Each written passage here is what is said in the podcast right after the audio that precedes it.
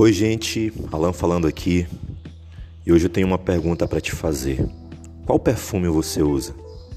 Baseado em 2 Coríntios, no capítulo 7, os versos 5 a 7, que diz: Porque quando chegamos à Macedônia não tivemos nenhum alívio, pelo contrário, em tudo fomos atribulados, lutas por fora, temores por dentro. Porém, Deus, que consola os abatidos, nos consolou com a chegada de Tito. E não somente com a chegada dele, mas também pelo consolo que recebeu de vocês.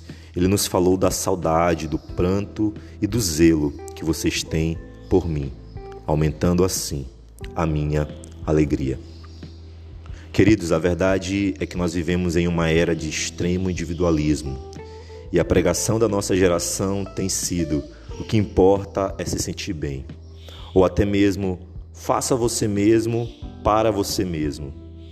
O que parece, na verdade, é que a mensagem que Cristo pregou ganhou um eco nas extremidades, mas ficou muda no centro, ou perdeu a voz. E o ame ao próximo como a si mesmo se transformou em ame a si mesmo. Isso é tudo que importa. Mas não é sobre isso. Na verdade, o evangelho puro e simples de Jesus definitivamente não é esse. A mensagem não é esta. Eu gosto muito desse texto que nós acabamos de ler, onde Paulo escreve aos cristãos que estão em Corinto, nessa cidade grega. Esse é um texto muito simples, e talvez porque é um texto simples, a gente lê e passa despercebido em alguns detalhes. Mas esse é um texto que traz muitos ensinamentos para nós. Paulo, ele já está escrevendo aí no fim dessa carta encorajando a igreja a enfrentar provações do dia a dia. Lembrando que esses irmãos de que, na verdade, eles no fim receberiam uma grande recompensa se permanecessem fiéis. E como na vida dele, do próprio apóstolo Paulo, como exemplo que ele sempre foi, ele lembra das provações que ele mesmo enfrentou e de como ele não teve alívio ao chegar na região da Macedônia.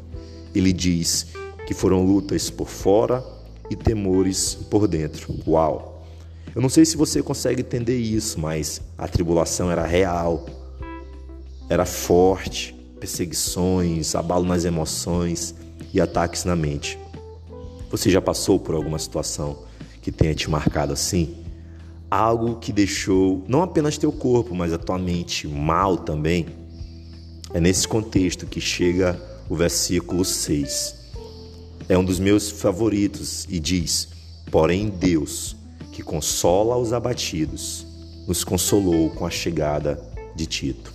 Isso, a chegada de Tito serviu de consolo para o apóstolo Paulo no meio daquela situação toda.